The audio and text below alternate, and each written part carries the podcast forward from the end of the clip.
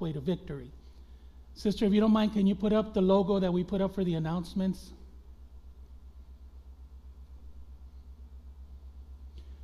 So when I look at this, every time the, the announcements happen on Sundays and on Friday nights, I look at this and I say, path to victory, not pathway to victory, sorry. But I look at it and I say, you see, this path is clear, it's, it's clean, there isn't any stumbling blocks along the way. You look at it, there's a purpose, there's a goal to get to, and God has provided that. God, ha- God has opened, has parted the seas for allow us to walk through without any stumbling blocks, without any issues. The question that I ask myself, and it's one of the reasons why I'm sharing this message tonight, is why do the brothers and sisters continue to stumble and not be able to walk in that smooth path that we see? Okay? How many understand that we're in the end times?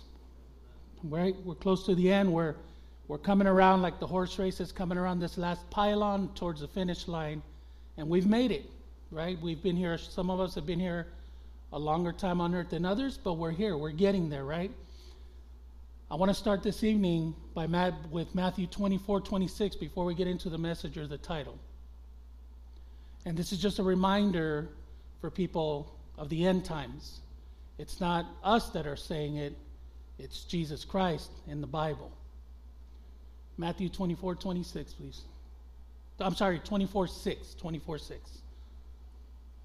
Amen.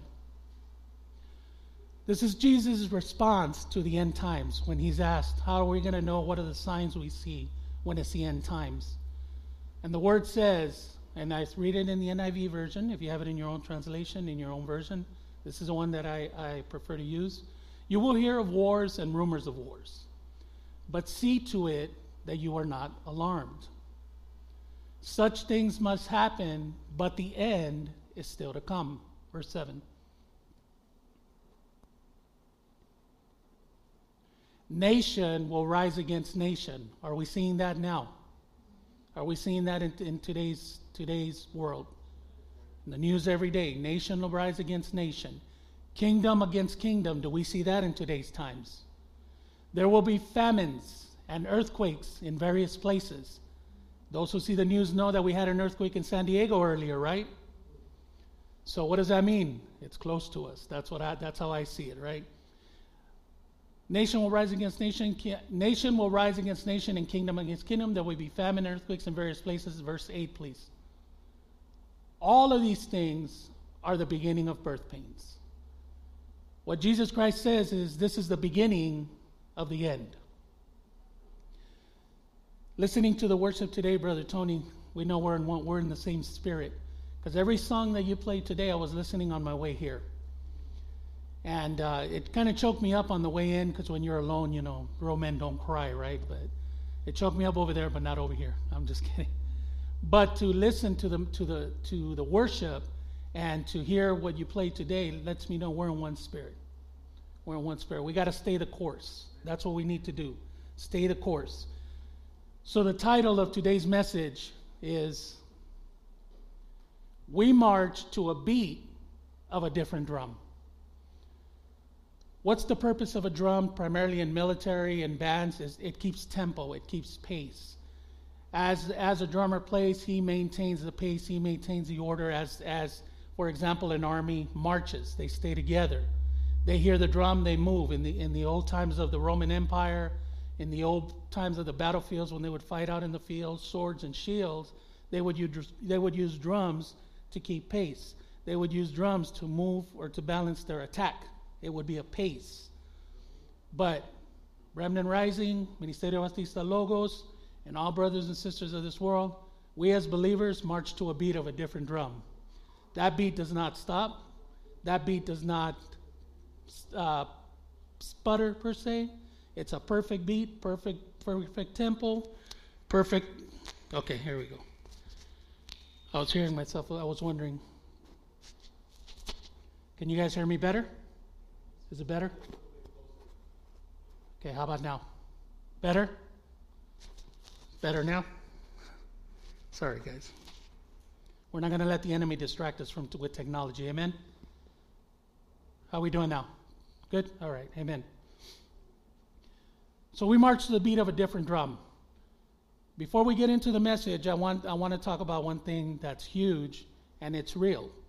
Some people don't see it as that. Some people think play it off, or not play it off, but act as it's nothing. But the, the topic of this evening is adversity. Can we go to the first slide, please? So I, I what I did was I, I put two definitions for adversity. What the world sees it as, the worldly definition according to the dictionary. I call it the worldview. It's a state of hardship, difficulty, or misfortune that one deals with in life. The world tells you that in adversity, you deal with it alone. That's what the world tells you. If you're having issues, you got to deal with your own issues. That's not my problem, that's your problem. That's how the world interprets adversity. Let's go to slide number two, please. This is how the, how the, how the biblical dictionary defines adversity. The spiritual definition says God uses adversity. Who uses adversity? God uses adversity not only to benefit us personally, but to benefit others. We're able to help others utilizing the same help, utilizing the same help that we receive from that we receive from God totally contradicts to what the world says that you're alone.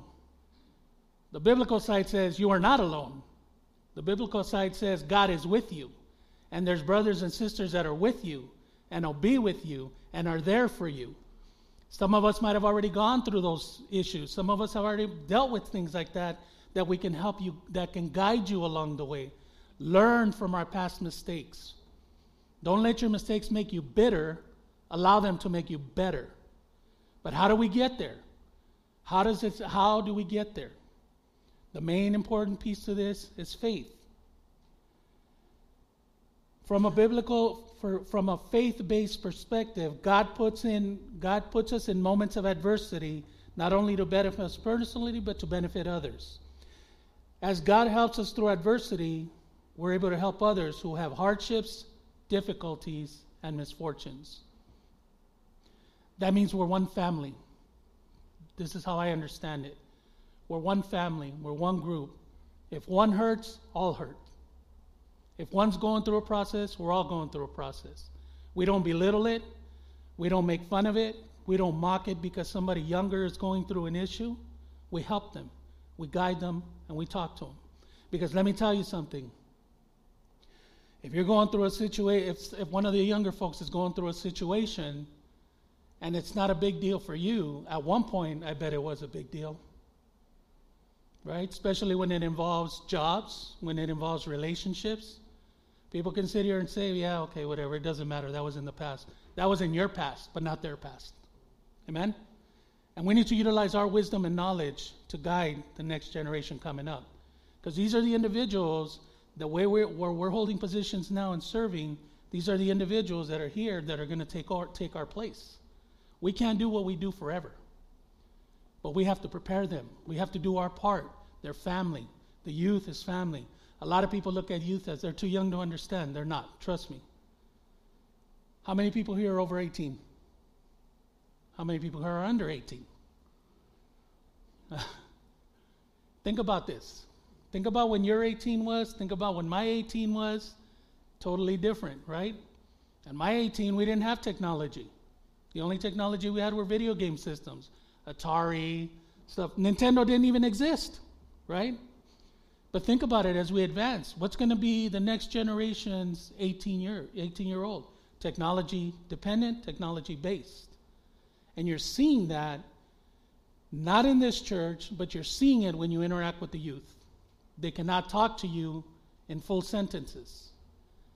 They deal with everything very fast. They don't think things through. Technology is, is, is, putting, is showing them that everything has to be fast and immediate. Faith is not fast nor immediate, it takes time. Our walks take time. Amen? God uses these, these God uses adversity to prepare us for something bigger. Even as believers, adversity will stop by uninvited and will not come alone. When we go through our moments of adversity, especially us as believers, as we know, it's not going to come alone. There'll be some there'll be an uninvited guest and another guest with it. How many here have been to party? Or uh, let me rephrase that. How many have have um, coordinated parties, dinners, carne asadas, whatever you want to call it? How many have done that in the past? Okay, and you invite one, and the Latino culture says what? One means five mean. We get the picture? That's how adversity works, right? Adversity will be uninvited and will not come alone. There are going to be moments when you feel alone through your adversity. There's going to be moments when you think nobody understands you. There's going to be moments where you're going to isolate yourself because you don't know how to deal with adversity. There's going to be moments when situations may be too embarrassing for you to share with others. But that's what the world wants you to do. That's what the enemy wants you to do. He wants you to isolate yourself. So you battle with it on your own when you have a whole army that can support you. We may not even need to say anything to you, just a simple hug, a simple look to say, We're here, brother. We're here, sister, if you need anything. Right? This is what I tell this, the, my junior high students all the time. If you need somebody to talk with, come talk to us. We don't know what's going on in your life unless you tell us what's going on. We have no idea what's happening. What's happening in, in your life, in your situations, in school, in your relationships, unless you share unless you communicate. There's no judgment here. We're just trying to help you along the way. I say I, I say this to, to the junior high to my junior high class all the time.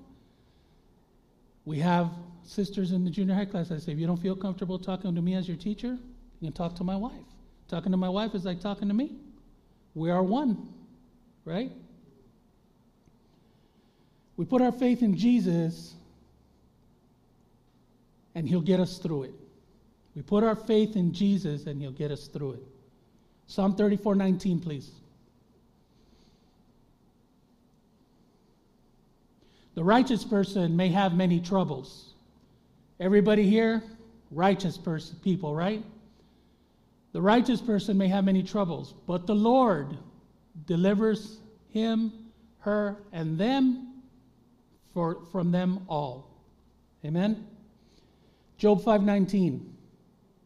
This is a powerful verse, and I wanted to share it this evening. From six calamities, calamities means chaos. Calamities means you basically drop the ball. It's, it's, it's just a, it's, it's a mess. From six calamities, He, meaning God, will rescue you. In seven, which is the number, the complete number, the perfect number, no harm will touch you. We can go through our processes, we can go through calamities, we can go through chaos, we can do cartwheels, whatever you need to do, but God is with us. That's what that Bible verse says right there. No matter where you are, no matter what adversity you're going through, God is with us. Amen? Adversity for the believer can make you question your faith and may lead you to start relying on your own abilities. The question may be, why me? If I come to church, if I serve the Lord, if I come Sundays, I come Fridays, I serve the Lord, I'm here in Remnant Rising, why me? Why does this happen to me? Goes back to what we said in the, in the beginning of the message. God allows adversity to prepare you for something better. We're not just meant to come and warm the seats up and retire on those seats. We all have a gift. We all have a talent. God has put something in each and every one of us, and in His time, He's going to activate it for His glory. If you wonder why me, and you say, Well, I've been doing this, I've been studying here, I've been studying this, theology, let's use that topic, and God still doesn't respond to me, but I'm ready to come up to this altar and preach.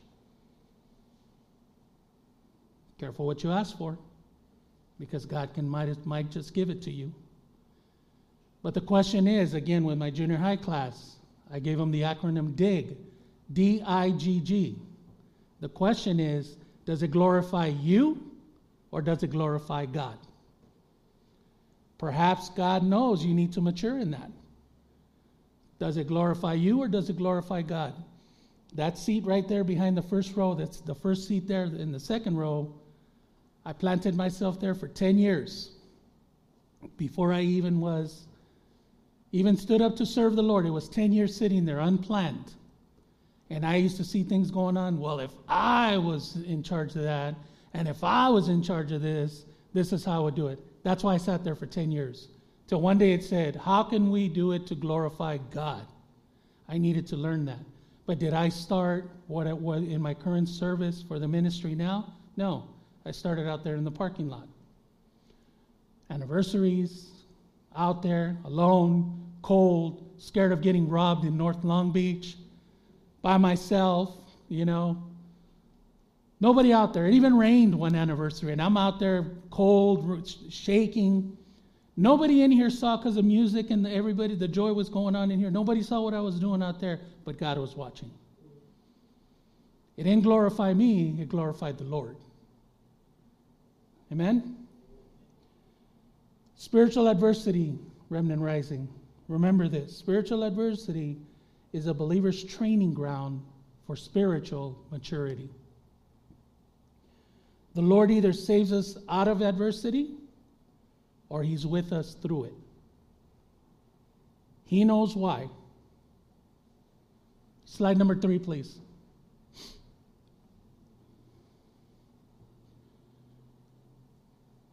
What is Babylon? The word Babylon signifies gate of God. The map that we're looking at here, I put it up here so we could see the Babylonian or the Babylonian Empire and, and ancient Babylon. If you look to the left, there's like a little red. Can you guys see that little red circle? It's a little bit to the left, and then there's little dots that go across. When God utilized Babylon to destroy Jerusalem and to besiege, is the word the Bible says, Judah, this is the path that was taken back to Babylon with the individuals that were taken into captivity. The Lord God used Babylon to judge Jerusalem. Now, we can't understand why exactly, but the Bible tells us that it was for, for their sin. For her sin is what the Bible says, for being unfaithful. But why specifically Babylon? That's the question. It's named the gate of God. But you can see the power or the, the, the control that Babylon had in its time. Go to the next, uh, I'm sorry. Let's go to the next slide, please. This is what we see as modern day Babylon. Well, Babylon would be in the modern day, which is now Iraq. If you study that region, that region is always in war. There's never peace in that region. One way, one part of the country or another, they're always at war. What is Saudi Arabia known for? Does anybody know? Oil, money. That's what they're known for. Iraq, we've lost a lot of soldiers in Iraq. There's been a war since the time I've been at almost uh, when I graduated high school. The U.S. invaded Iraq, invaded Kuwait, invaded Iran, or fought in those regions. But that region is never at rest. Syria, another, another area that's always at war. These areas don't have peace. These areas, this region, modern day Babylon, persecutes Christians. Did you guys know that? They will kill you for your faith.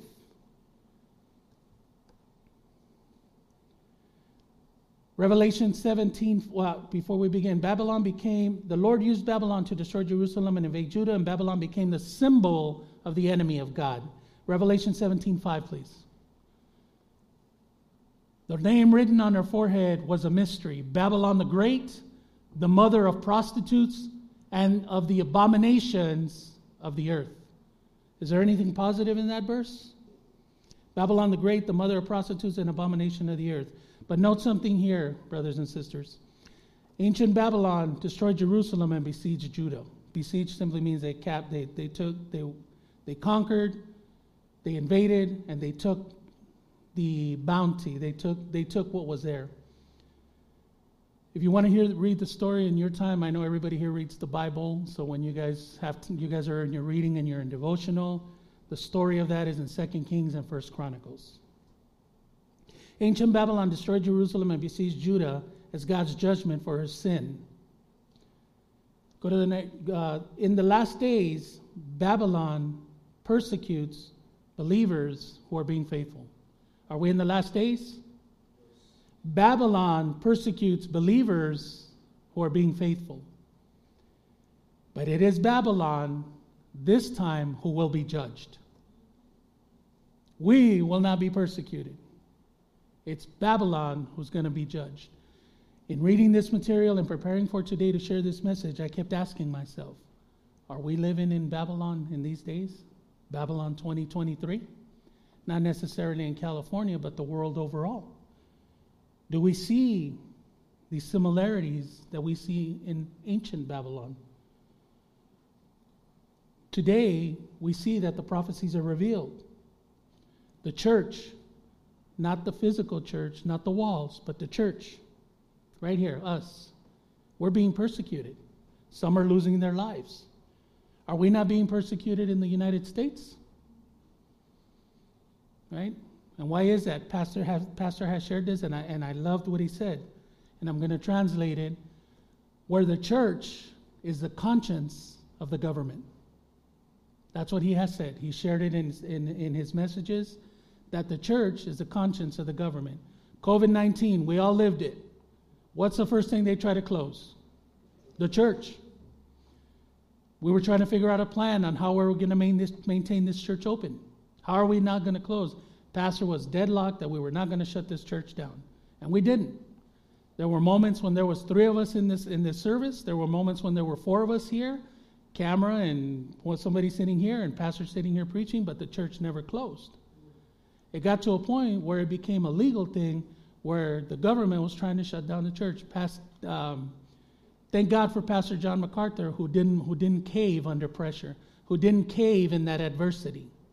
He maintained steady and came up on top. But the, but, the, but the government tried to shut down the church. Why is that? Because we're the conscience of the government. We hold them accountable. Amen? That's why it's important, youth. It's important, Remnant Rising, for you to educate yourself, for you to prepare yourself, because we need those eyes and ears and believers in Washington, D.C. We need that. We need those people to be in there and make a change from a, from a Christian perspective, not a world perspective. It's very easy to point fingers and critique the people that are in charge, but what are you doing about that? What steps are you taking to be sitting in that seat? I firmly believe that somewhere down the line, in one of these terms, we're going to have a Hispanic president.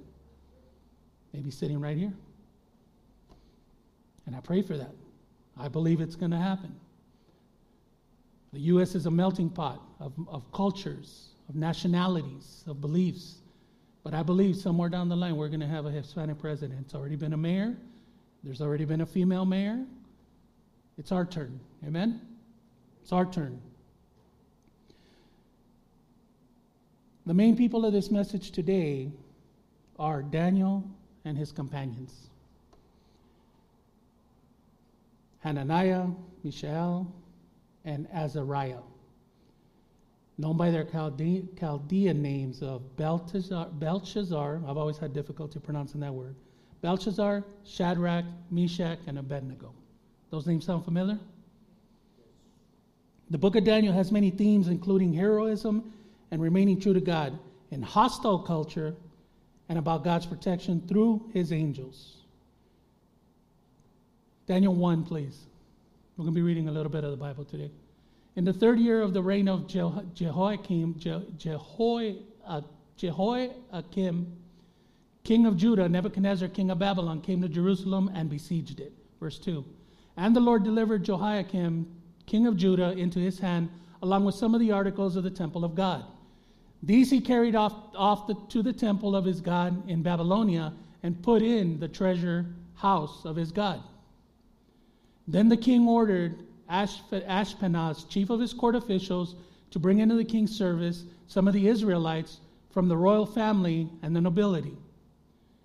Young men without any physical defect, handsome, showing aptitude, that means knowledge, that means ability to learn, for every kind of learning, well informed, quick to understand, and qualified to serve in the king's palace. He was to teach them the language and the literature of the Babylonians. Verse 5. The king assigned them to a daily amount of food and wine from the king's table. They were to be trained for three years, and after that, they were to enter the king's service. Among these who were chosen were some from Judah Daniel, Hananiah, Mishael, and Azariah. The chief official gave them new names to Daniel, the name Belshazzar, to Hananiah, Shadrach, to Mishael, Meshach, and to Azariah, Abednego. But Daniel resolved not to defy himself with the royal food and wine, and he asked the chief official permission not to defile himself in that way. Lesson number one that we see in this we as believers, how many believers we have here? How many, how many have surrendered their life to Christ and give, have, have accepted Christ as their Lord and Savior? Amen. If nobody has accepted here tonight, tonight's the night, brothers. Tonight's the night. If there isn't anybody here, tonight's the night. So I'm talking to the right audience. Lesson one we learned from, from these three from these four gentlemen is to deliver the first blow. You have to draw the line in the sand and stand firm in what you believe, what you've been taught, and what you know. The good and the bad. Go to the slide, please. Always have courage under fire. Daniel and his companions marched to the beat of a different drum, eh, to a different drum in a land and culture that was foreign to them. Daniel did not worry, did not worry about going to a foreign place. They were prepared and delivered the first blow. Think about this for a second. These, these individuals, these brothers, were young. They were taken from their land. In the, in the map of, of uh, ancient Babylon, we see the road, the little red lines indicated the path that they took to get to Babylon. But they weren't worried about it. I asked this question again, and during this, while I was meditating on this, I said, Lord, did Daniel and his companions know that this attack was going to happen? They were educated, they were prepared, they were, they were quick to learn. I'll add handsome in there too, because everybody here, everybody in logos is beautiful. Amen? Amen? They were just like us, beautiful, and I throw myself in there too. But they were prepared. They weren't prepared when they got to Babylon, they were already prepared before they left Judah. So the question is did they know this attack was going to happen? I am a firm believer, based on what I've read, that they knew there was going to be an attack, but their faith had them stand firm and have courage under fire. They get to a new place, a new culture, new people, they see things differently, they're entering a new land. Has anybody ever moved out of their parents' house into, into your own home? How many of us cried the first night? I say us. How many of us cried the first night when we moved out? What am I going to do? What am I going to eat? My mom used to cook. My mom used to wash my clothes. What, what am I going to do? Now I have to pay my own bills. Well, let's do the second night because the first night you're still in euphoria, right? You're you're moving in. You got your keys. Everything is great. You know you're you're enjoying the the environment, yeah, my own independence. But then reality sets in, what happens then, right? Mom's not there to cook for you anymore. Mom's not there to wake up. The, the dirty laundry you left on the floor when you left in the morning, it's still there in the afternoon. Those kind of things, right? That's what the world does, not us. Amen? There were things that they needed. Although they needed to eat and drink, they refused to partake in the king's delicacies and drink of his wine. Daniel, who is it? Daniel purposed in his heart that he would not defile himself and would cause his companions to defile themselves. This is where we start seeing what leadership is in the church, what we start seeing amongst them. Somebody had to, had to take control. And Daniel in his knowledge, and Daniel, in, in his aptitude, knew that if he would if he would go with everything they were offering, there's a strong possibility that his brothers were going to fall as well. And that's what happens with us in the church, family. We don't think sometimes when we do things, we don't see the end result. We just see the here and now. How does it benefit me? What do I gain out of it? But who does it affect? That's the question. Does it affect your younger sibling? Does it affect your brothers and sisters in Christ? This is what we need to think about. Again, I'm, I'm always a skeptic. I'm always asking why, why, why. I'm not like the two year old kid. Why, why, why? Why was, why was the food and the wine such a topic? That was a question that I asked. The foods probably indicated meats that were unclean according to Old Testament law. Remember, we're still in the Old Testament. They might have been connected to idol worship. The question I have now is how do we compare the delicacies that were put in front of Daniel to the delicacies of this world? Think about that for a second. How do we compare the things that Daniel and his companions went through to what we're going through? Are there not delicacies in this world? Not in delicacies of this world. How do we compare? I have some examples here alcohol, tobacco, narcotics, bad relationships, we'll leave it at that. Friends that you, you call friends that pull you away by their influences. Friends that you, that, that you call friends that are manipulators. Things that you see are good for you, perhaps, but not, may not be healthy for your spirit. We all go through them, we all have them. I'm not anybody that doesn't, I'm not a person that doesn't go through adversity. I go through adversity every day. We all go, did somebody go through adversity through an adverse uh, situation today? Nobody? Just me? Amen, brother. Thank you for your honesty. Amen. Thank you for your honesty. It happens. Whether you admit it or not, it happens. If you're not lying to me, I'm asking just a question, but God knows. Amen? You come talk to us if you have to. Just kidding. These things are delicacies of the world.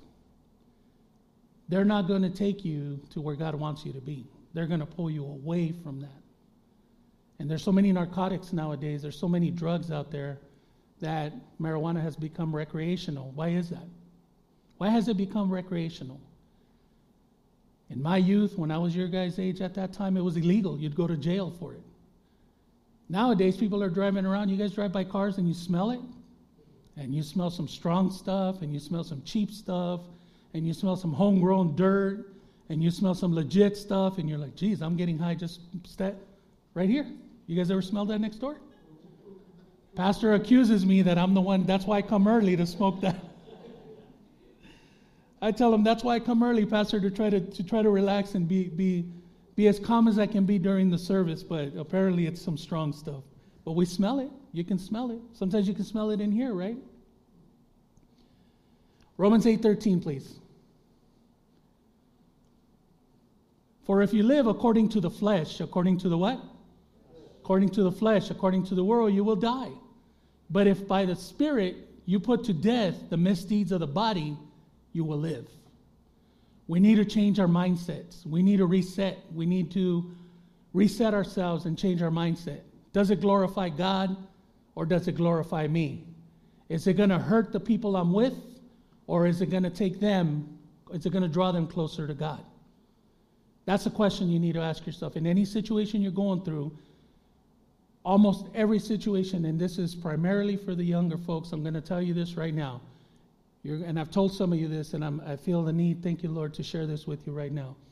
There's going to be moments in your life when you have to make a decision right then and there that'll have consequences. But nobody is going to be there. No person is going to be there to guide you in this situation except for God. Jesus will be there. God will be there. Does it glorify God? And you will, mark my words, You will be put in those situations that the next step you take could lead you to glory or to destruction. I've shared my testimony, I'll share it again. When I was younger, me and a friend of mine, we grew up together in school. And he had the, he had, and share this for God's glory, he had made the decision to go out and do a drive by shooting. He was going to go out, he had the weapon, he already had the car stolen, stashed, and he was going to go out. And because he had such an influence on me, I was ready to go with him that night. So he said, Come on, let's go, let's go, we're going to go, we're going to go. And, and not so nice words because I was raised in, in Echo Park. So we know we could fill in the blanks, right? This is the edited version at this altar. But let's go, let's go. And some and the Lord used a man to tell my mother, No lo dejes ir, porque Tony was his name. No, Tony, where are you? Okay, good. He's not here. Amen. Oh, not this Tony. But his name was Tony. He said, Tony tiene una, una, una pistola y va a ir a matar a alguien. True. That was the intent. And my mother that day said, You're not going. Now, I never listened to my mother. Okay, my mother was about this tall and small, and, you know, she, ah, okay, mom, whatever. I was one of those rebels back in the day. I regret a lot of that because she's gone. She's in heaven now, and I miss her, right? But she said, You're not going. And I didn't go. That was the one time I listened to her, and I didn't go. And that night, he killed somebody. That particular night, he shot somebody. The next two days, I was coming home from school, and I see a police car in front of his house, and the detectives that were there were taking him to jail because they knew he was the one that had killed this other kid. This is why I share these things with you to let you know there's going to be moments when you have to make a decision, and only God's the one that can help you. Amen? Life is tough. Life is not easy, and it's getting tougher and tougher and tougher because the world is getting harder, harder, and harder. But Remnant Rising, I will tell you, you have a group of brothers and sisters here that will be with you. We'll pray for you. We'll talk to you. Just let us know. That's all I'm saying. Just let us know how we can help. How can we be of service to you? Do we just need to pray with you? Do we need to take you home to your house, not to mine? I'm just kidding.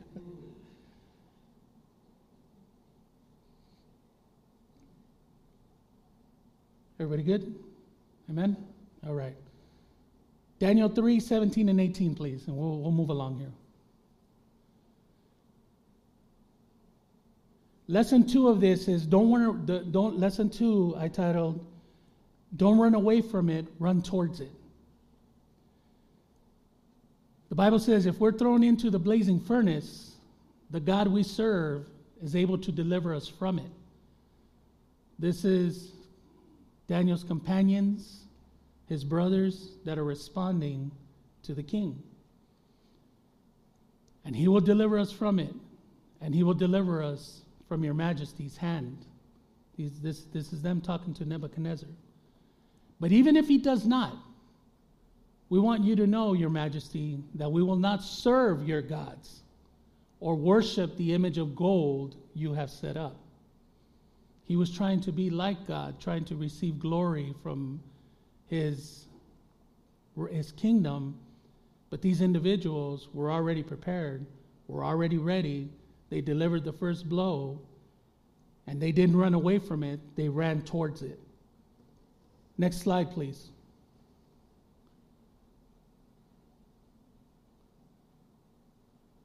Stand firm, you're not alone. Brothers and sisters, stand firm, you're not alone.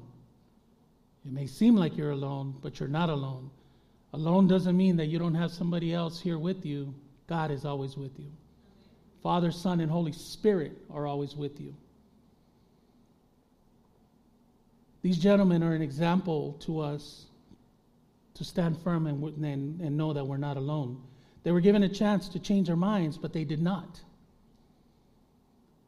Their afflictions succeed in accomplishing God's purpose and setting us free from the things that bind us. I'm going to repeat that one more time. Their afflictions succeed in accomplishing God's purpose and setting us free on the things that bind us. Ask yourself this question What binds you today? What is taking you to the furnace? Or who is taking you to the furnace? Is a question. Shadrach, Meshach, and Abednego did not fear the threat, the heat, nor the furnace because they were prepared. Just like this church. This church is prepared. And we shouldn't fear the threat, the heat, nor the furnace. God is with us. Because the situation is hot does not mean it will burn you. It may be hot, but it won't burn you. As long as you maintain your faith in God and understand that you're not alone. Because you're surrounded by lions does not mean that you're going to be destroyed, does not mean you're going to get bit. Remember that God uses adversity to prepare us for something better. But if we maintain our faith in God, doesn't matter what the world throws at us, we're covered, we're protected.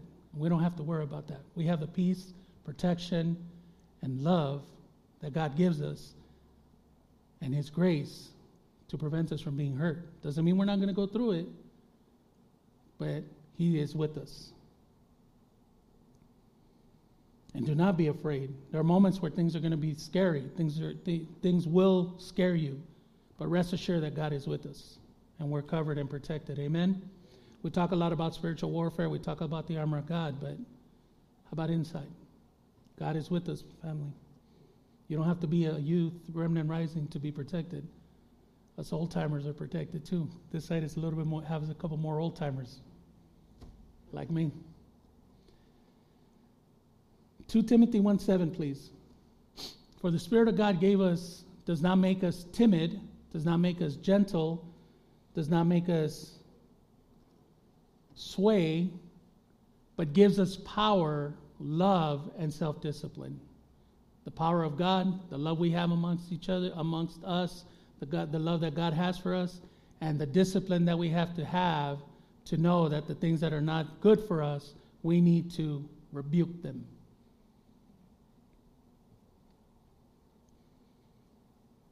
In adversity, confidence and deliverance is rewarded. We're rewarded for that. Confidence and deliverance is rewarded. Daniel 6, verse 10, please. And this is the third lesson. Now, when Daniel learned that the decree had been published, he went home to his upstairs room where the windows opened towards Jerusalem. Three times a day. How many times a day? Three times a day, he got down on his knees and prayed, giving thanks to his God just as he'd done before. This is not anything new for him. He prayed, he had faith. Three times a day, he prayed. Don't raise your hands. How many of us pray three times a day? Including myself. Slide number seven, please. In all things, pray. In all things, pray. I chose that picture. I have that on my computer, but I chose that because in the ministry, we're all warriors. We're all protectors. We're all defenders. We go on the offense when we need to go on the offense, and we go on the defense when we need to when we need to go on the defense. Sometimes you need to charge, and sometimes you need to hunker down where you are. But every one of you are warriors, and that's why I picked that picture. In all things, pray and wait for a response. If you have something that you're praying for, if you have someone that you're praying for, if you have something that you're praying for, pray for it, but wait for the response. Youth, primarily, you're, you're, some of you are transitioning into young adults, some of you are transitioning a little bit older than that. Relationships are starting to be a part of your life. Interests change. When you were younger, you played with toys. As you get older, you no longer have interest in toys. Things change. My granddaughter, for example, she's 16. When she was younger, she used to say she didn't like boys, right? Because boys were stinky. That's what she said. I said, You don't like boys? She goes, No, they're stinky, Savannah. I said, Oh, thank God. Please let her have that till she's like 30, right? But times have changed. It's different now. And that's what happens. We, we change. We, we situations in our life change. We mature. We see things things that interest us at one time no longer interest us anymore. That's how the things of the world should be with us. Things that interested us at one point that took our attention away, that pulled us away from the church, should no longer be of an interest. When you mature spiritually, that becomes insignificant. That should be obsolete in your life. It should be gone, right? Many of you have the blessing of being of growing up in this church. I see pictures around the wall when you guys are babies, you guys are little, walking around. I, di- I didn't have that. I came later, but God knows why this happened. It took me a long time to surrender myself to Christ, but I'm glad I did. I'm glad I did because He has a purpose. Lesson three look up before you look forward. Look up before you look forward. Again, anything you have plans in life a new home, a new car, a relationship, a job, a promotion in the job. You want to change certain, you want a new phone. I, you, I have to, okay, can I, can I share a testimony? I'm praying for a new phone. I really am.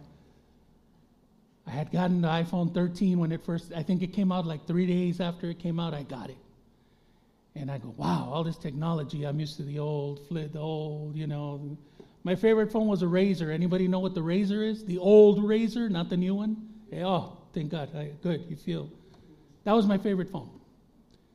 So I finally decided to upgrade after all these years, and I ended up going with the iPhone 13 and said, okay, cool, coming in here, I still messing around with it, didn't know anything about it. Two months later, I lose it. I lost my phone at work put it on top of the car, took off, gone. What's the first thing my partner tells me? Do you have my Find My Phone app? What the heck's the Find My Phone app?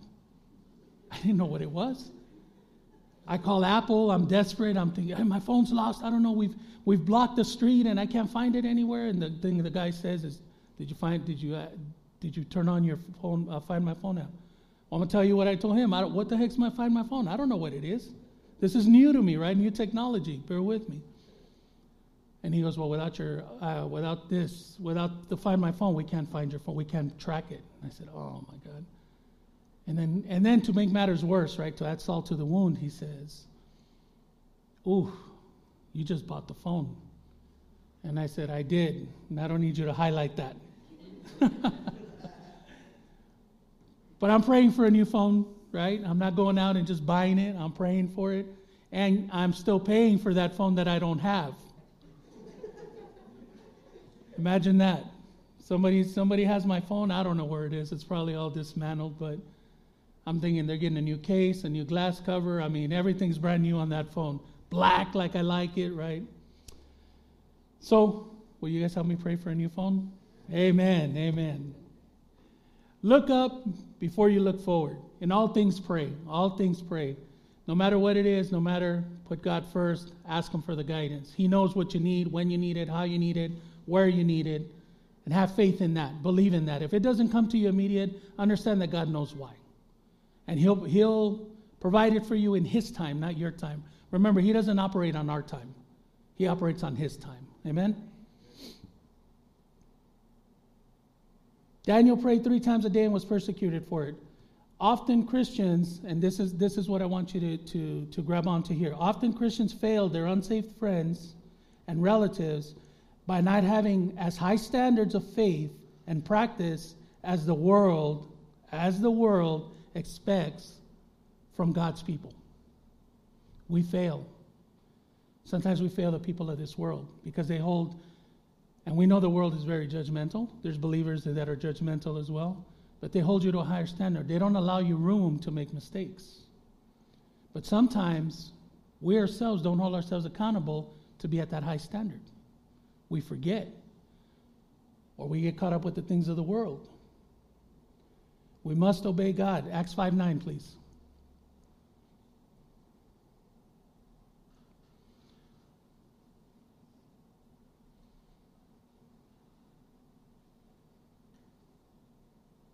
That's the wrong verse. That's okay.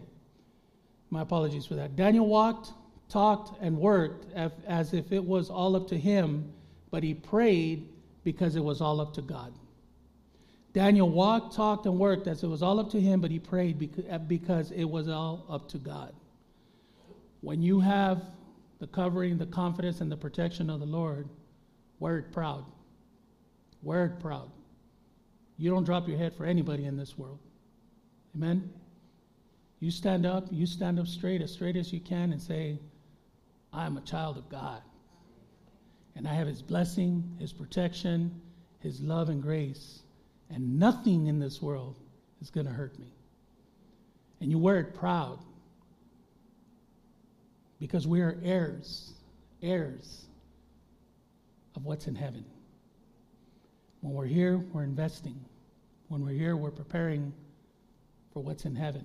Imagine going to heaven and seeing your loved ones there.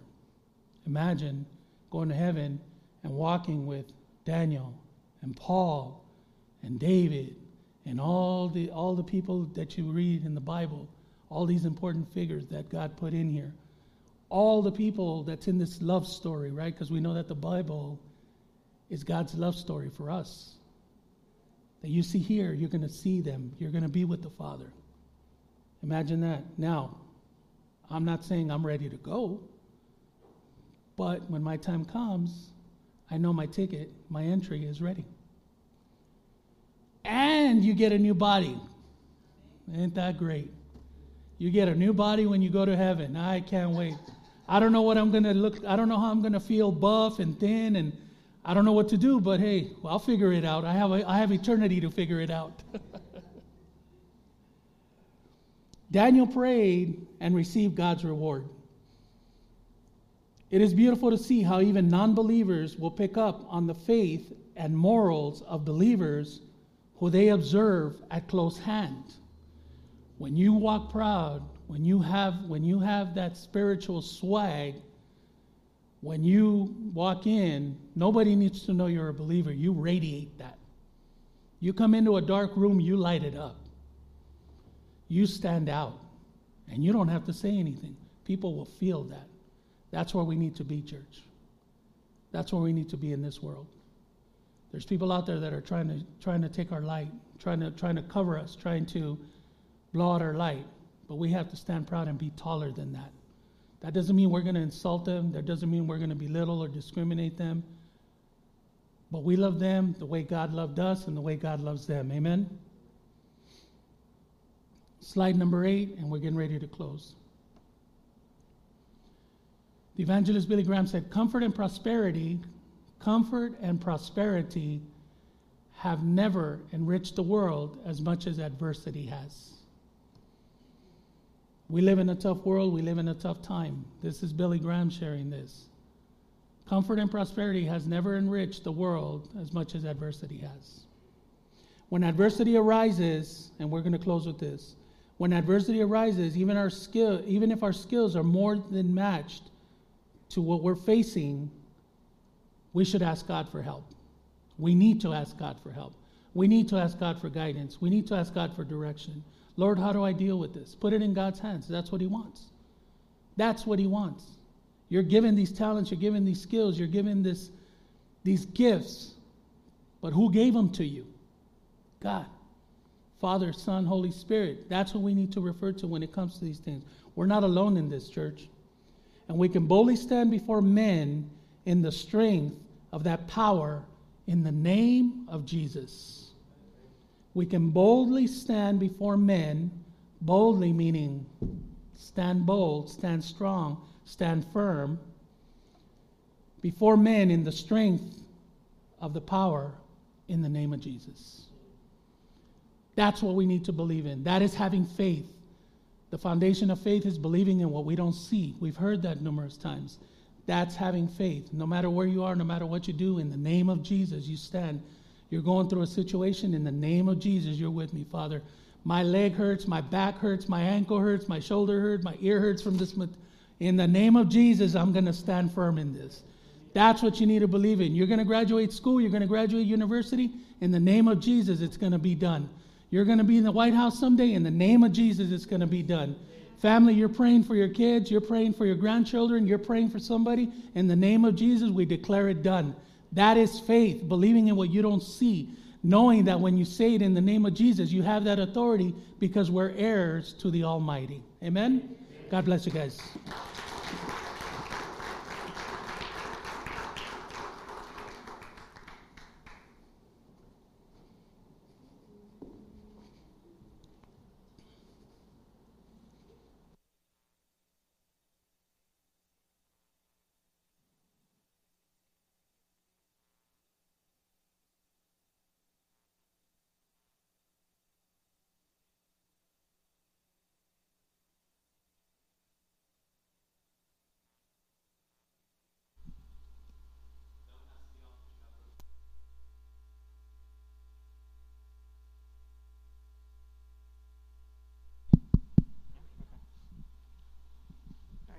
One more round of applause for our brother uh, Ralph.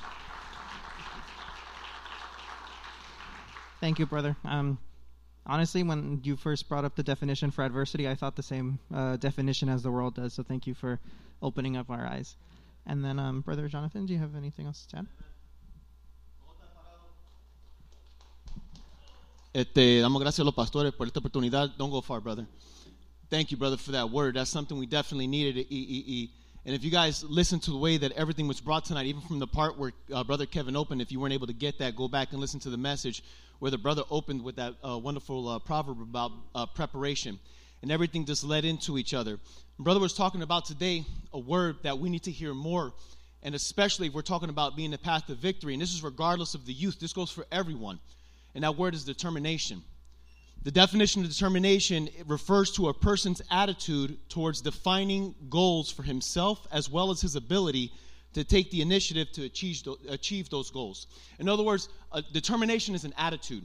An attitude is a settled way of thinking when something happens, right? You know how people have an attitude? Someone says something to you, you have an attitude with them. It's a settled way of thinking, it's the way that you react. Determination is the way that you react towards a goal. How, what is your determination? What is your attitude towards the goals that you have in life, regardless of what they are? Because this goes beyond the youth. This can go for our young couples here that are married. Let me ask our young couples here that are married what is your attitude towards your marriage? What is your goal for your marriage? Is your goal for your marriage to grow? Is it for it to get better? What is your goal for our young people that are married here for your children? To raise them up in the fear of the Lord? You know, my wife and I, uh, they're always messing around because every time someone here gets pregnant, my wife goes crazy. She loves babies, you know? And uh, they're like, have some. I was like, you can go have all the kids you want. I'm done. I got one and done, right? But you know, sometimes it's fearful to think about raising a child in, in, in, in the society and the times that we're in. But it's not impossible. It's not impossible because if you're alive today, if you're having children today, you know, like the word of, like uh, uh, Mordecai told Esther, is for such a time as this. You're in this culture, you're in this world for such a time as this. So, my question tonight that was brought by the word is what's your determination in regards to that goal that you have right now? Whether or not it's raising godly children in a, in a, in a, in a society that is trying to drive them the other way. What is your goal in trying to maintain a marriage in the society that we live in? What's your goal in regards going to school and finishing uh, finishing up what you started? Because the determination is a settled way of thinking. It's an attitude that you have towards life. Because the Word of God says in Daniel that he was determined to not allow himself to be defiled. In other words, he made a decision and no one was going to move him from that. And it's incredible how the world could be more determined in their decisions than Christians can. They're determined that this is their settled way of thinking and no one's going to move them from it. LGBTQ, whatever it is, you're not going to move from this decision. Well, that same way, we need to be determined also. We need to stand firm for our convic- convictions also. We can't be detoured because this is the path to victory. This is how we gain victory. This is how we gain victory in living for God and also representing Him and everything in life. Do you throw in the towel when things get when things get hard or do you keep pressing forward? That's an attitude you have to adopt. In everything in life, this this is the key. This is the path to victory. And regardless, not only obviously with your relationship with God, but no matter what you put yourself, no matter what you're going to do, you have to be determined to do it. Because it's not a matter of things are going to get hard, they're going to get hard. Are you going to throw in the towel? Or are you going to keep pressing forward? Victories are won, but I'm going to tell you what, when you come out the other end, you're going to have scars. But you got to keep pressing forward. The same thing with your walk with the Lord. That was the decision that Daniel made. In face of danger, in face of, of his life being threatened on multiple occasions. But the Word of God tells us that Daniel, as an old man, was the most respected person in, in all of the kingdom.